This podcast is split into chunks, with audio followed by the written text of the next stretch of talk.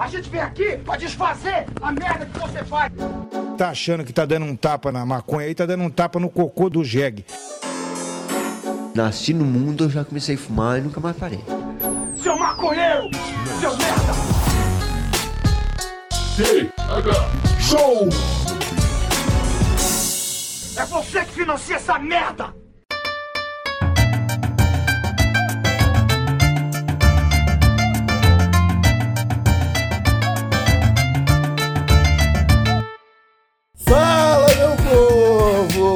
Estamos começando mais um TH Show Podcast aqui direto da RadioRape.com com transmissão para todas as plataformas de áudio desse planeta comigo, Igor Seco, comandando essa web bancada canábica junto com meu grande amigo Marcelo Nhoque.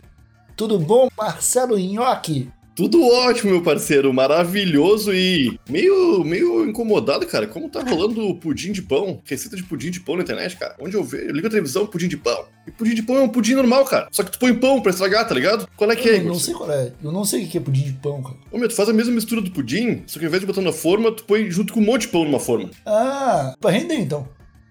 Ah, e mim começou a me interessar, porque ninguém falou nisso aí.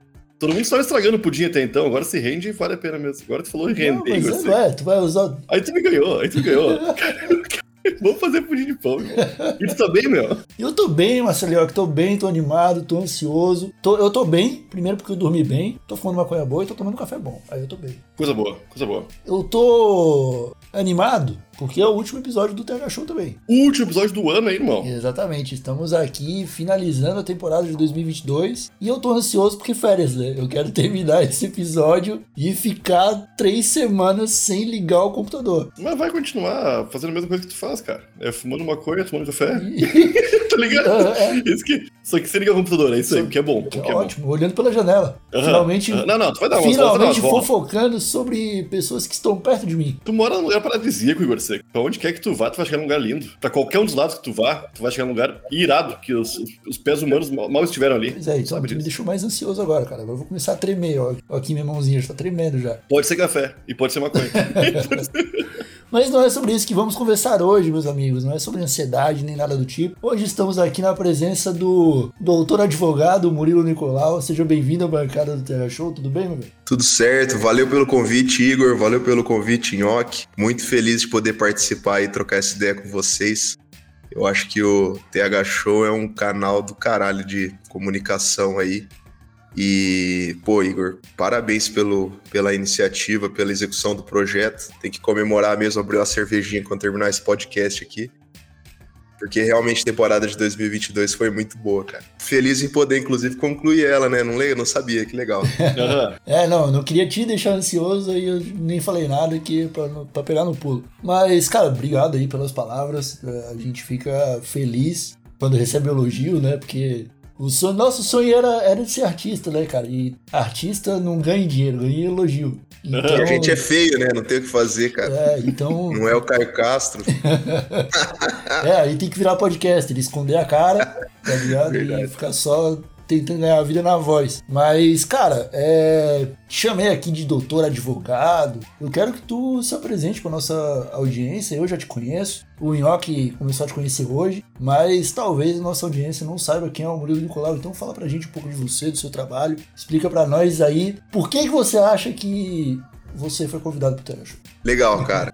Meu nome é Murilo Nicolau, eu sou advogado. Eu moro hoje em Londrina, meu escritório é aqui em Londrina, apesar de atender aí já o Brasil todo, principalmente porque hoje em dia tá muito mais facilitado, né? É, eu tô no Instagram como arroba Murilo Nicolau. Lá eu trabalho bastante as questões do acesso a cannabis medicinal no Brasil. É, o escritório aqui hoje em dia é 100% focado em cannabis. Isso foi uma alegria de 2022 para a gente também conseguir fechar o escritório 100% na cannabis e dedicar mais a estrutura para os HCs mesmo e agora para as judicializações que nós estamos começando. Então, os principais serviços que nós fornecemos aqui são os habeas corpus de cultivo, é, as judicializações para a pessoa que precisa obter o tratamento do SUS ou obter o tratamento do plano de saúde. E também uma vertente muito forte de informação aí, né? É, passando contatos de médicos, passando como ter acesso, como obter receita, como obter autorização e trabalhar muito, muito forte esse lado da informação.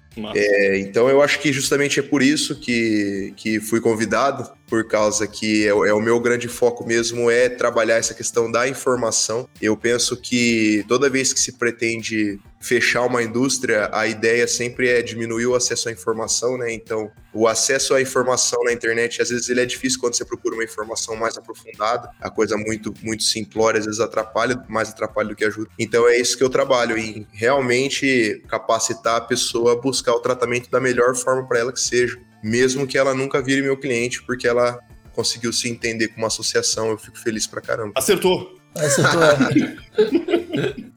É, cara, isso é, é, é, legal, esse lance de como entregar a informação, tá ligado? É algo que eu e o Inhoque, como comunicadores aí há muito tempo, a gente sempre se preocupou na linguagem que a gente vai entregar a parada, em como que aquela mensagem vai chegar e tal. E a nossa preocupação durante um tempo foi em como as pessoas da área estavam preocupadas ou não com esse fato, com esse fator, tá ligado? E tipo, pô, tem um monte de advogado que entrando na, na onda canábica, tem um monte de médico e, sei lá, ativistas e tal que estão fazendo um trampo da hora, mas que quando chegam na hora de comunicar a parada, de falar e passar a mensagem da, de uma maneira que, que deu o resultado esperado, tá ligado? Acabam simplificando demais a coisa, talvez, ou dificultando ainda mais o entendimento, tá ligado? Porque, cara,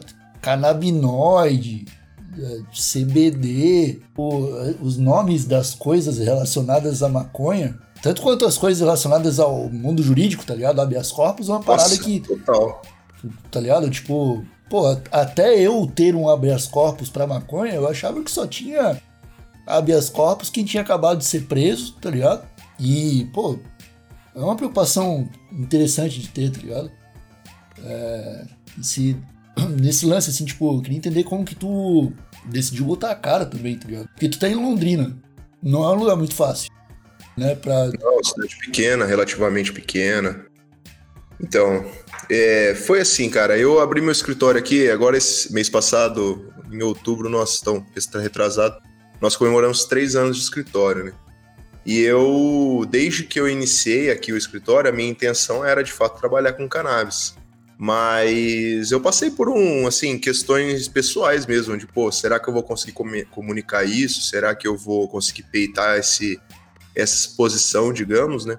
E ao mesmo tempo também eu me preocupava muito em me habilitar como alguém tivesse capacidade técnica para trabalhar nesses casos. Uhum. E por falta de acesso à informação, eu ainda hoje considero que se você quer começar a divulgar com isso, você tem que fazer uns habeas corpus. Meter a cara lá, se ferrar um pouco tal, ralar um pouquinho e você vai aprender, porque não tem ainda um passo a passo, não tem um livro, não tem um manual de direito, por exemplo, como fazer. Né? Então eu comecei a fazer alguns casos para amigos, assim, bem próximos, coisas pequenas, é, cobrando barato para fazer e tal. E eu fui, fui trabalhando e continuei trabalhando no, no, dia a dia normal do escritório aqui, que nós sempre trabalhamos na defesa médica. Então, defesa de médicos, defesa de hospital, que está muito a ver com, ainda dentro do direito da saúde, né? Mesma coisa da cannabis. Eu não, eu não considero que eu saí tanto assim da minha área. E aí eu fui trabalhando em alguns casos mais quietinho mesmo, tentando pegar umas experiências. E eu dei muita sorte que nos meus dois primeiros casos nós ganhamos os casos. É, demorou um pouco tal, mas esses dois primeiros nós ganhamos. Isso me animou pra caramba, assim, eu fiquei muito grandão, sabe? Porra, eu acho que é isso mesmo, não sei o que tal. E aí foi mais ou menos, foi esse ano, na verdade, que eu, eu decidi mesmo peitar o negócio e falar, ah, vou entrar.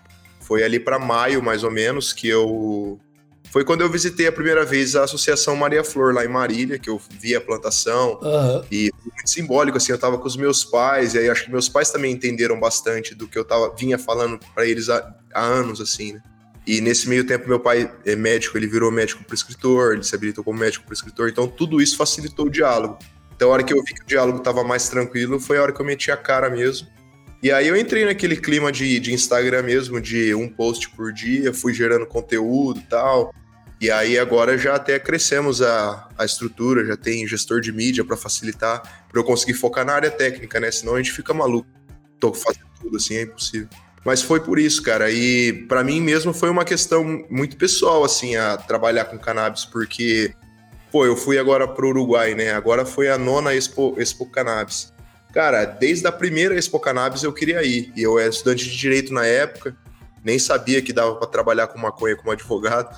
E eu queria ir, e esse ano eu consegui ir. E eu falei para minha noiva, falei, poxa, você lembra lá atrás tal? O tanto que eu falava, ela fala, não, eu lembro, é legal ver o que, que tá acontecendo tal. Então é muito bom, cara. Eu fico muito feliz, sabe? Para mim é uma conquista poder falar disso, sim. Porque você tem que sempre trabalhar várias questões, né? Suas, de como você vai se expor e tal. Mas tem sido só alegria. Eu devia ter entrado antes, para ser sincero. Pois é, cara. Tu, tu, tu, enfrentou alguma barreira, assim, que tu. É que, quando a gente começou com o Tega Show, nós já vínhamos fazendo coisas na internet e algumas das coisas que a gente fazia era bem. Ou, ou era, era, A gente fazia coisas muito malucas, né? Era mais pro humor que o Igor Seco e eu trabalhávamos. E era sempre coisas que beiravam alguns limites ali. Então, a minha preocupação com Ô, Ele tá querendo dizer que algumas coisas hoje poderiam ser Não, não. crime no. Não, não, não. Não, não, que, nós, que eu tô dizendo que a gente já deu a cara, a tapa nas coisas mais bobas que a gente fazia antes de começar com o Tega Show, entendeu? Então, Sim. a- eu não tinha essa preocupação quando comecei a falar de maconha, mas eu acho que tu, fazendo direito, tu tinha preocupações que nem que eu nunca tive, né? Mas eu acho que teve uma barreira, teve o pessoal que começou a te olhar com outros olhos, ou foi só questão de entenderem mesmo qual, qual era a tua, por, por que tu queria fazer, qual, qual era o teu. O que tu queria entrar, né? Porque é um, é um mercado também, né? Sim.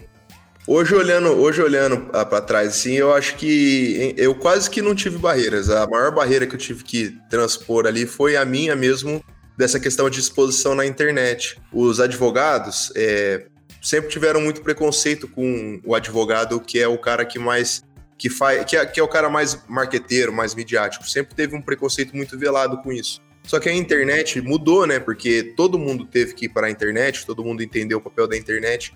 E aí eu vi, eu trazia muito em mim esse negócio do tradicional, do tipo, poxa, será que o advogado tem que mesmo ter uma página? Mas aí tudo foi alinhando quando eu fui entendendo o que, que eu podia fazer como na área da cannabis. Então eu podia entender que tipos de serviços específicos eu podia oferecer. E então a maior barreira foi essa, assim, foi minha mesmo. E eu acho que eu demorei bastante por isso, que eu precisava entender, tipo, no que, que eu queria. Aonde que eu queria pisar, em que calo que eu queria pisar e em calo que eu não queria pisar. Aham. Então, por isso, por exemplo, eu sempre fiz uma abordagem bem tranquila em relação a em relação a pessoas que não concordam com o tema, então eu nunca fui de nem de expor, nem de falar, tipo, ah, que besteira que você está falando, eu sempre levei isso muito tranquilo, mas isso vem da minha própria profissão. No direito, um processo, né, é sempre duas pessoas contando para o juiz, então sempre tem dois lados. Então, eu, como advogado do paciente que quer cultivar, do outro lado, o promotor de justiça que é contra, e ele tem que ser contra.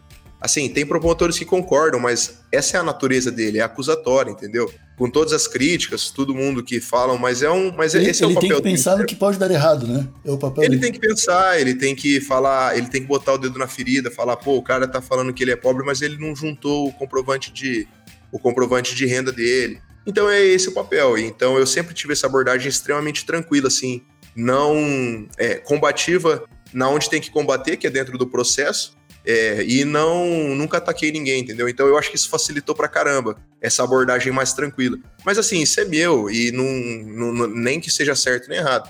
Foi como eu entendi que eu precisava fazer ali para não ter portas fechadas mesmo. Sim, sim. E muita coisa me surpreendeu. No primeiro caso que eu ganhei, é, quando eu era, quando eu estava na faculdade, eu fiz estágio no fórum, que a maioria dos, do, do galera do direito faz. Então você trabalha com juiz, com funcionário público e tal. E o primeiro caso que eu ganhei já saiu na, na mídia na época. E o juiz tinha visto. Ele viu por ele, assim, num site, e aí ele comentou: pô, eu vi que você tá fazendo, que legal, não sei o que, tal, tal, tal. E aí, isso aí pra mim mostrava assim, pô, tô no caminho certo, legal. Voltando um pouco no que você contou, esse lance de você ter visitado o cultivo de uma associação e levado seus pais, cara, é uma, é uma oportunidade que poucas pessoas têm, tá ligado? Mas é muito maluco, desculpa, Igor. Se tu fosse advogado criminalista, ninguém ia falar nada também, tá ligado? E, te- e tem várias coisas que podem pesar aí, né? Tipo, Eu poderia trabalhar com a mesma coisa, com- trabalhar com maconha é processo criminal. Ninguém Aham. falaria, nossa, o que, que você tá fazendo? ninguém fala. É, isso aí, cara. aham. Isso aí é muito louco. O... E recentemente você conseguiu um, um HC pra um skatista, não foi? Sim, cara. Esse é um caso muito da hora, muito foda, assim, que eu acho que é um dos casos que mais me marcou do último ano aí. É um cara. Esse, esse caso é um caso um pouco antigo meu também, da época que eu ainda não estava tanto na internet. Você pode falar sobre ele, tranquilo. Posso, posso falar. É, vou dar aí umas, umas informações. Eu conversei, porque quando saiu, né? Esse caso é um caso legal, porque nós, ele é, é daqui da região do, do Paraná aqui. E nós perdemos no primeiro grau, na cidade dele, porque o HC, né? Você entra na cidade da pessoa. Então o cara mora na cidade X, eu entro no pro juiz da cidade dele lá. Se o juiz nega, eu recorro para o tribunal, que fica em Curitiba, no caso de vocês aí fica em Floripa tal. E nós perdemos também no tribunal. Então, quando você perde para o tribunal, você tem que subir para Brasília, para o STJ, que está não abaixo do STF, mas tem o STF o monstrão e o STJ, que é trata de lei, e o STF trata de Constituição. E aí tá, a gente fica no STJ. E aí foi para o STJ e nós ganhamos. E é um caso muito legal, porque esse, essa pessoa ele sofreu um acidente 10 anos atrás, ele tem mais ou menos a minha idade, então tinha uns 18, 17 anos ali, ele sofreu um acidente competindo, ele faz skate de velocidade, que é o skate downhill. Uhum. E ele teve um. O skate é o mais irado, na real. É o mais monstro, né? Porque ele, por exemplo, ele sofreu um acidente, ele bateu numa parede, a, sei lá, 70 km por hora, ele bateu na parede e ele teve um trauma cerebral grande ali que disso aí decorreu uma paralisia esquerda do corpo, o, o, todo o lado esquerdo dele paralisou. Então, um moleque de 17 anos que ficou na cama, cara. E quando eu conheci ele pessoalmente, ele, eu ainda não conhecia a história dele. E ele veio, ele, hoje em dia ele anda, tal, ele se recuperou muito bem, tem algumas sequelas tal, mas ele anda. E ele veio andando no escritório, sentou aqui, e depois que ele me contou, aí eu falei, caralho, o cara já tá andando. E ele não tá só andando, ele tá competindo. Ele competiu agora uma prova muito grande, acho que ficou em terceiro lugar internacional. E é um caso muito foda, porque ele. O médico dele é um médico também muito conhecido na área, o Dr. Fleury, que é um cara assim que, pô, é, ele é. Ele tá à frente de tudo, de todos os tratamentos, ele que encabeça tal. E, é, e, é, eu, é um, foi um argumento muito bom porque ele precisa de acesso a flores de THC. E ainda não existe flor de THC no mercado nacional, né? Só as de CBD, de delta 8. E ele precisava de extração também.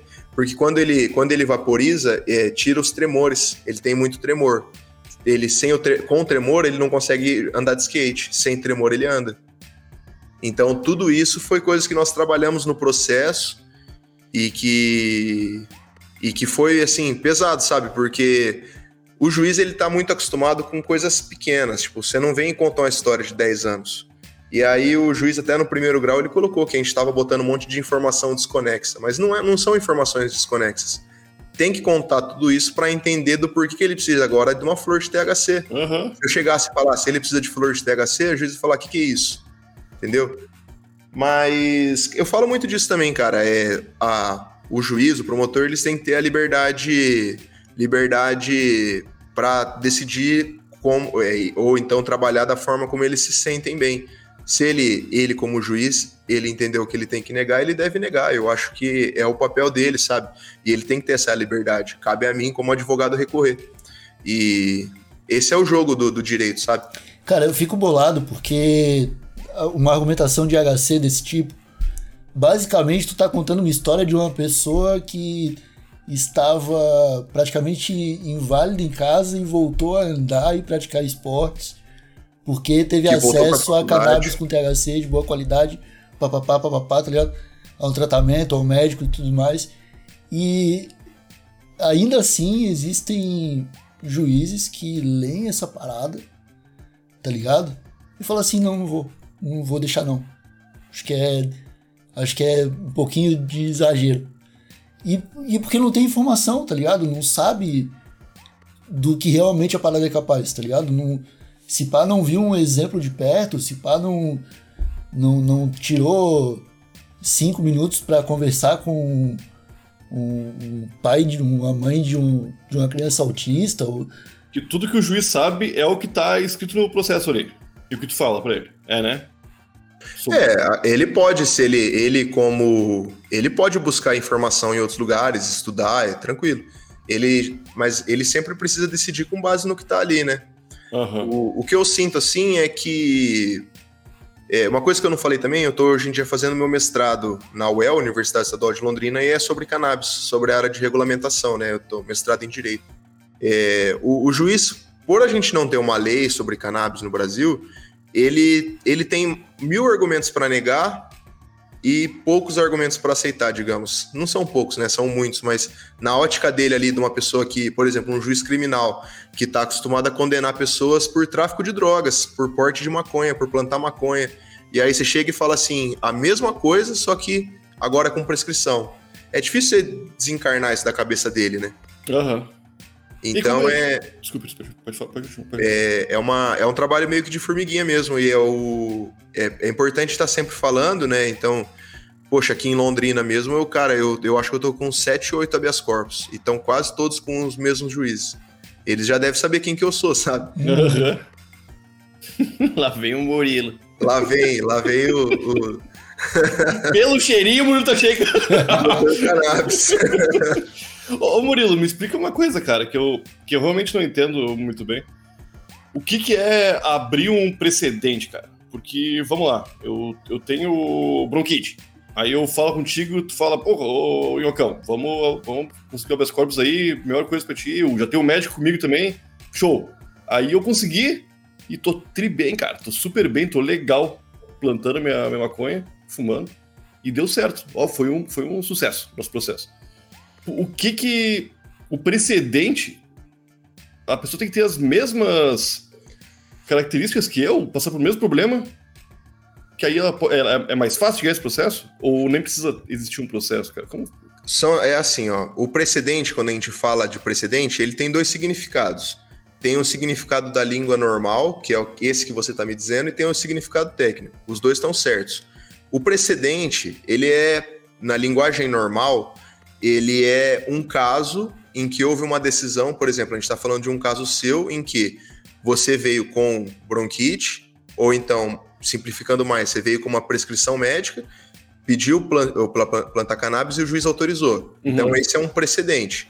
Nós já temos um caso em que, em- na cidade X, no tribunal X, alguém autorizou. Ou então o STJ. O STJ tem vários precedentes é, sobre cannabis. O que, que isso significa? Ele tem várias decisões em que ele aceitou e que ele negou, porque tem casos em que ele negou também. O, eu acho que o, o lance é que não dá pra confundir com jurisprudência, tá ligado? Então, o, também é, é, a jurisprudência também poderia ser nesse sentido de uma decisão judicial em que teve a resposta X. Aí do lado técnico, o precedente, que nós chamamos de resolução de demandas repetitivas, é o que? O STJ, ou o Tribunal de Justiça de Santa Catarina, ou o STF, ele pega, ele, vamos supor, teve, teve um agora, lembra a fila de banco?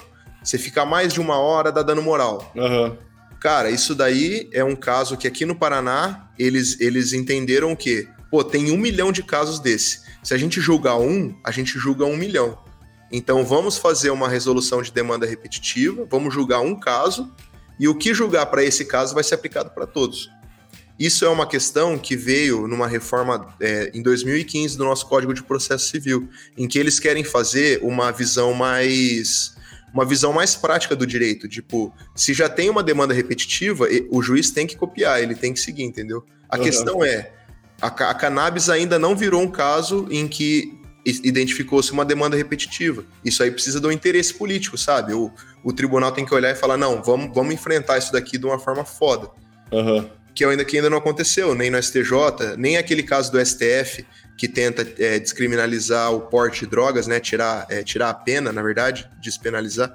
É, aquilo ali não é uma demanda repetitiva, então ele é um, um precedente no linguajar normal. Ele vai abrir uma orientação em que um juiz pode seguir ou não. Nossa, E resumindo, pessoal, vocês querem que a maconha seja legalizada ou regulamentada em 2023? Entre com um pedido de habeas corpus pra ontem, tá ligado? Porque é, tem duas, assim, o, no- o direito, a gente tem duas grandes, é, digamos, duas grandes teorias do direito é, sobre a parte de, de decisão judicial. Nós temos é, o, a- o direito, como a gente vê aqui no Brasil, em que a gente está mais focado na lei e nas interpretações, nas jurisprudências, e, e tem o direito que, que é o direito dos Estados Unidos, ou da Inglaterra, que eles estão mais focados nas decisões dos tribunais. Então é por isso que eles falam assim: ah, o caso não sei quem contra não sei quem decidiu tal coisa. Então aquilo lá é um precedente, entendeu? É, eles citam até o caso, né? Isso, Pra- porque é, eles estão mais orientados sobre é, trabalhar em cima de interpretações já, já, já postas pelo judiciário. Saquei. Ah, mas é Brasil- muito louco. É, é, é, desculpe, é que isso aí, não que aconteça sempre, nem que aconteça, mas é, o juiz pode ser um, uma pessoa. é, é, tem- é, Pega uma pessoa pobre e uma pessoa rica que assaltam, faz o mesmo tipo de crime. Eles podem ter duas decisões diferentes. E Podem. geralmente é, é isso aí que é ruim, né? E Cara, é bom, Sim, às vezes na prática ele vai condenar os dois, mas só que na hora, quando o juiz condena num- num- por um crime, ele tem que fazer várias outras interpretações depois. Ah, é réu primário, é menor de, de 21 anos ou é maior de 65. Tudo isso afeta a pena. Então Sim. pode ser que no fim uma pessoa mais rica tenha uma pena menorzinha e uma pessoa mais pobre tenha uma pena maior. O fato de acontece. ter ensino superior ainda influencia. Influencia também as características, se é uma pessoa agressiva, se é uma pessoa que já foi condenada, entendeu? Tudo isso influencia. Então o juiz vai trabalhar com isso. E- e- e o- só uma pergunta muito rápida. Não, por favor, não, não precisa te aprofundar nisso, Murilo. Réu primário é, é bem forte mesmo? Tipo, Sim, o réu primário, ele serve como para algumas características. Tu pode de- errar legal. Cortou. Tu pode errar legal. Tipo, pá, que cagada. Mas é réu primário. Ó, assim, o, o réu primário, ele serve para para pena é para para quantificação da pena, né? Então é uma das coisas que ele vai levar em consideração. Se você é réu primário, você já vai ter uma diminuição na tua pena ali no começo, entendeu?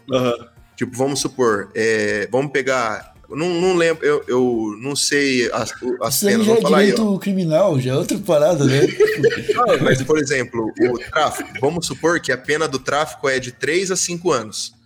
Então, o juiz. O que, que significa de 3 a 5? Não significa que no fim você vai ter 3 ou 5. O juiz É. vai pegar a pena base, que é ou 3 ou 5 ou 4 e tanto, e aí ele vai aplicando várias majorantes e minorantes.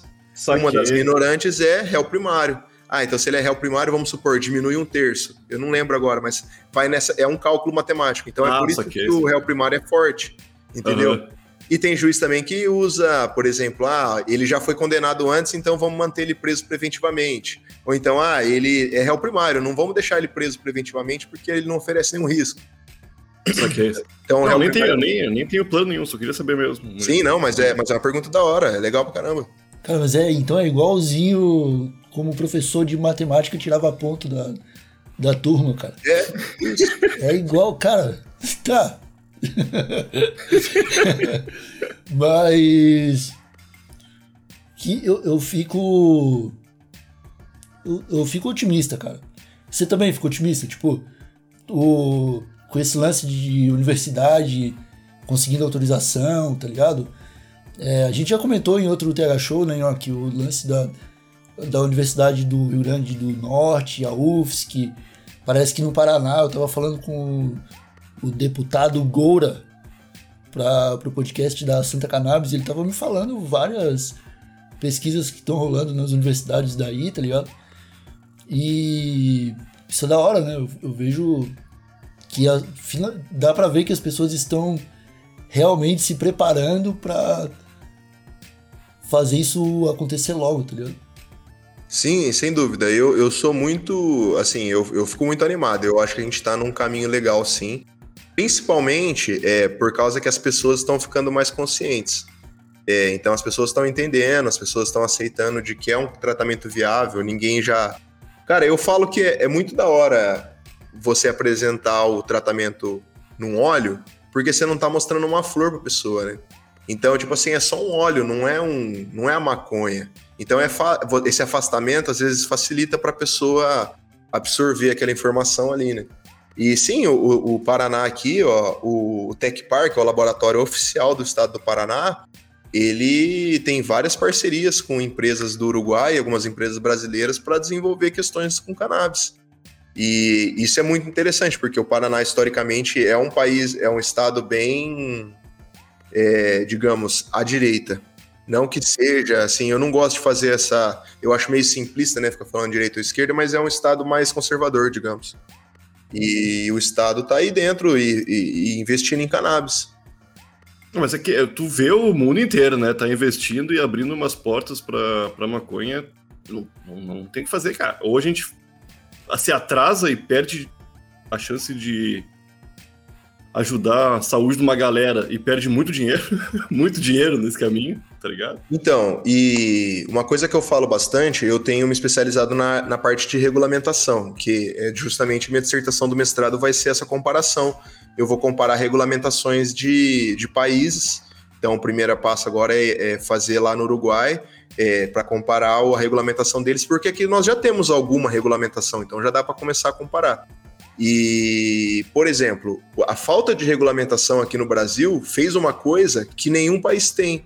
Nós produzimos THC em território nacional. Então eu estava atendendo essa semana um cara da Espanha, eles querem produzir aqui. Aí a gente falando, ele falou: Não, mas espera aí, a gente está falando só de CBD, né? Eu falei: Não, a gente está falando de THC também. Aí ele ficou assim: Mas você já tem THC? Não, a gente já produz THC aqui, as associações produzem, não sei o que e tal. Então a falta de regulamentação nesse aspecto beneficia a gente. A gente consegue produzir aqui dentro do país já THC. Nos Estados Unidos, o... isso é um negócio legal. Sabe por que, que bombou o Delta 8 THC nos últimos anos? Hum, que o THC Ah. lá é proibido. Hum, hum. O, o Delta 9 THC lá é proibido. Eles, eh, quando eles fizeram a regulamentação do, do- da cannabis lá, que foi através de uma, de uma lei agrícola federal, eles proibiram especificamente o Delta 9 THC, em vez deles proibirem, vamos supor, só o THC. E daí o.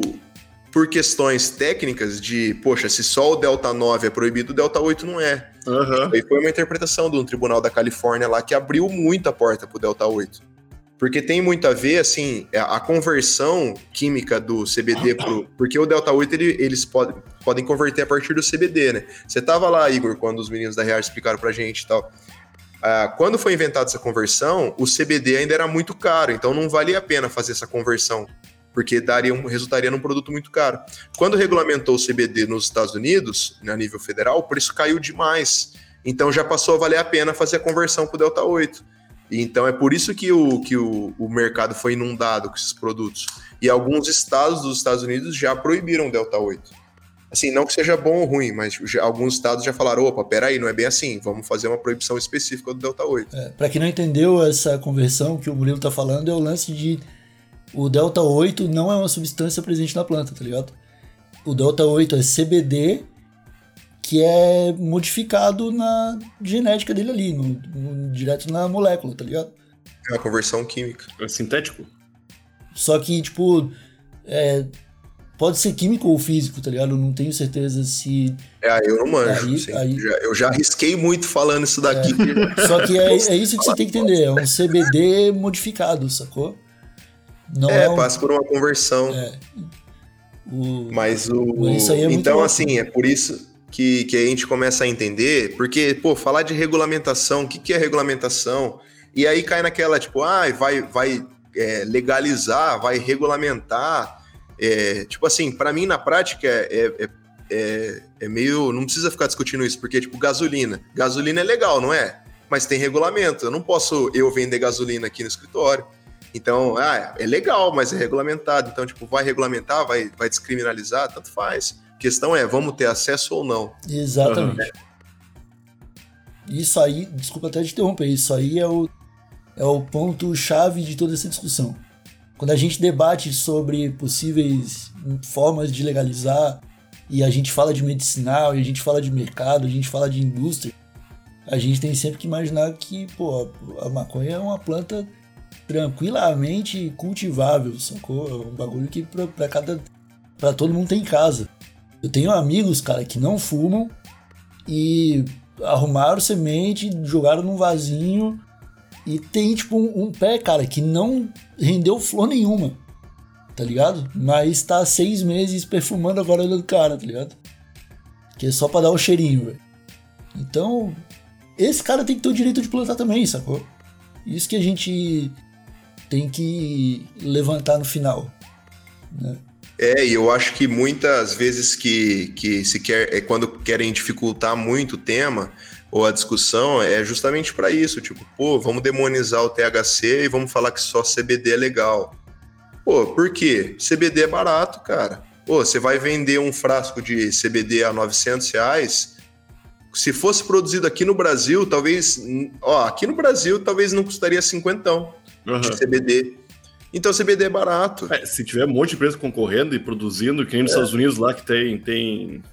Tá sobrando, praticamente. Não é? É isso aí. É, não, mas é porque é fácil de sobrar, sacou? É, Não, mas é que meu, eu acho que. eu- eu- na minha cabeça é uma plantinha. Como diria o presidente da Colômbia lá. O pessoal tem que plantar em casa igual batata, tá ligado? Não tem que ter uma diferença entre. Eu não preciso falar pro governo que eu tô plantando morango, tá ligado? É isso aí. Só que eu, e o acesso tem que ser pra todo mundo. Isso aí. É, eu acho que essa é a argumentação que a gente tá pensando, né? Não, então, é, é- é essa questão que eu falei da, da gasolina. A Aham. maconha vai ser uma gasolina ou vai ser uma farinha de trigo que dá pra vender em qualquer lugar? Aí cada um tem sua posição, é da hora, sem problemas. É, e eu também, eu, assim, eu não tenho uma posição sobre isso de tipo, ah, eu acho que o, o, o cultivo caseiro tem que ser legalizado. Cara, uma vez eu ouvi um negócio muito inteligente de um cara que é cultivador muito velho, assim. Ninguém planta 10 pés de maconha para traficar. 10 pés de maconha não dá lucro quase, cara. Tipo assim, a quantidade é ínfima. É só alguém que é totalmente desinformado para achar que um pé de maconha vai sair um quilo de maconha, entendeu? Então, eu falo muito disso quando às vezes o habeas corpus o juiz quer limitar o número de plantas, né? É, ah, vou autorizar 12 plantas a cada três meses, 40 plantas, não sei o quê. Eu acho errado.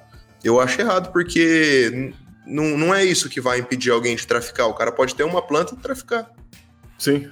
Né? E então, eu acho que e isso é da hora, cara. Eu tô, eu vou até ler pra vocês aqui, ó. Nossa, lembrei isso aqui agora. Eu tô com uma decisão aqui de um caso que foi negado o habeas corpus, mas o juiz colocou um negócio assim muito foda do da política criminal, cara. Eu, ó, legal. Ele colocou assim, ó, vocês me permitem. É, a despeito da posição pessoal deste juízo quanto à temática em questão, notadamente pela fracassada, pífia e desinteligente política antidrogas adotada em nosso ordenamento jurídico, na nossa legislação, entendo que se trata de questão política e deve ser analisada pelo Congresso Nacional. Beleza, que já foi.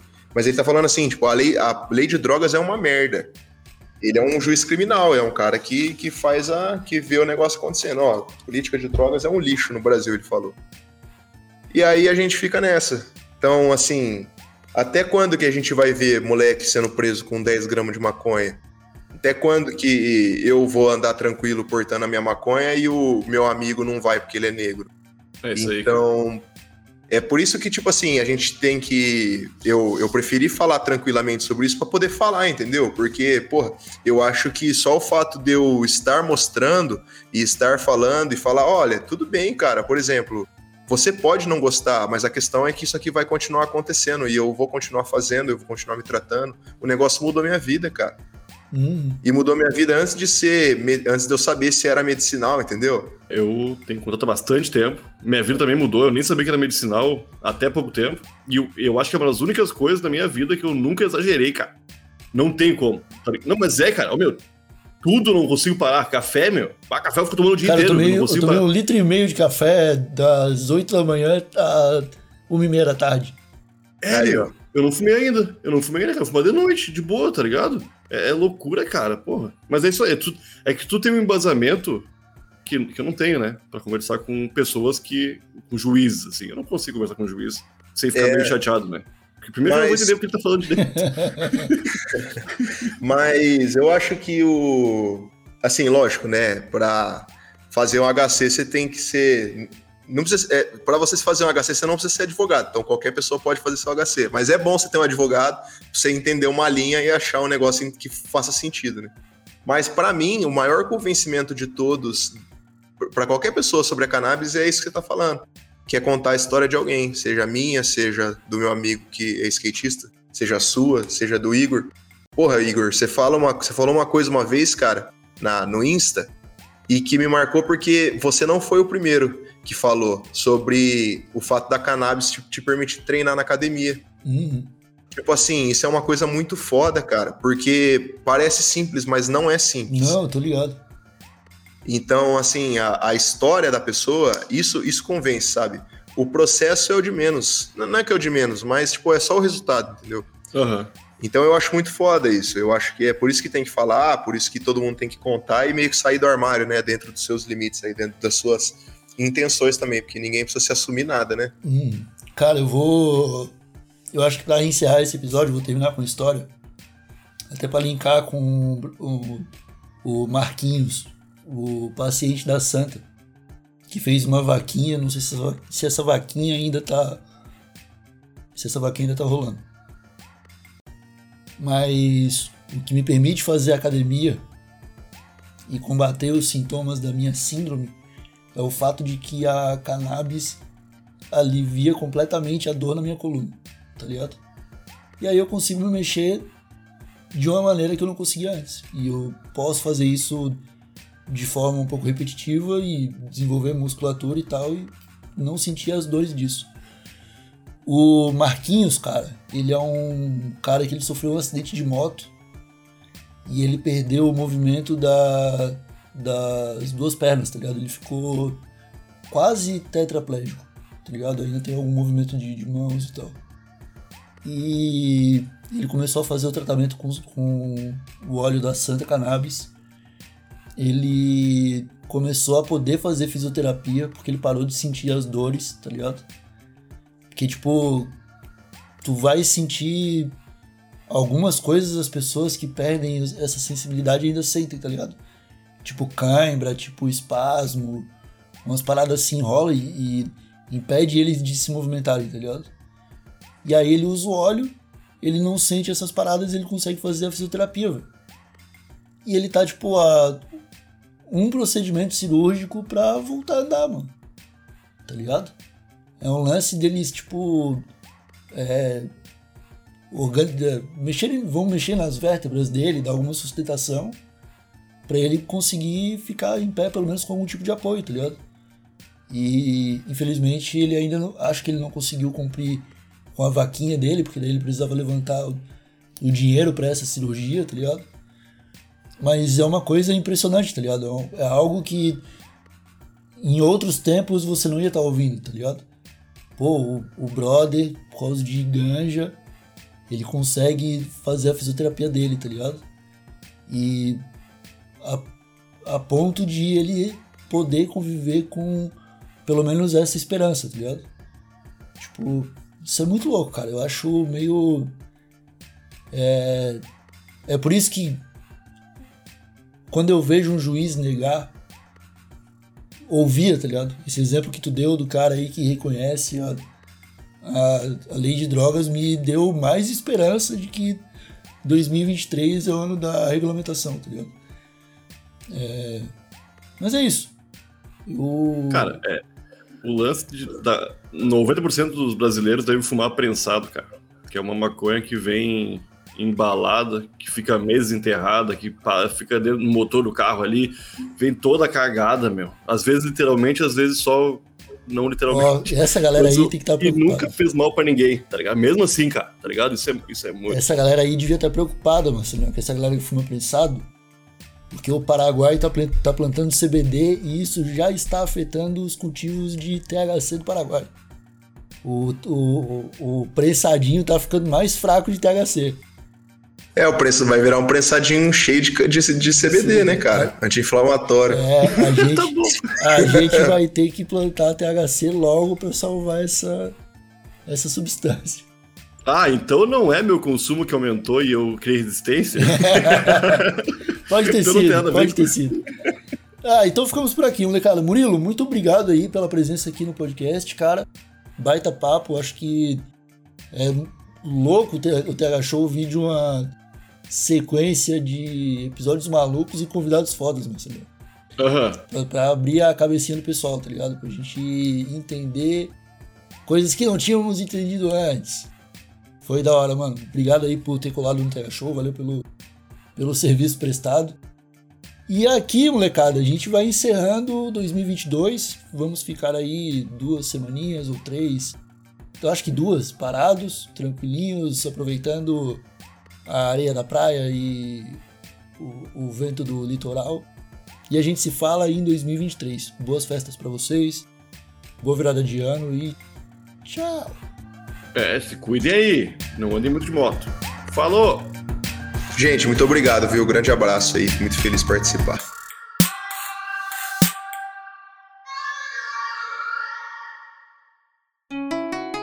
Rádio Hemp.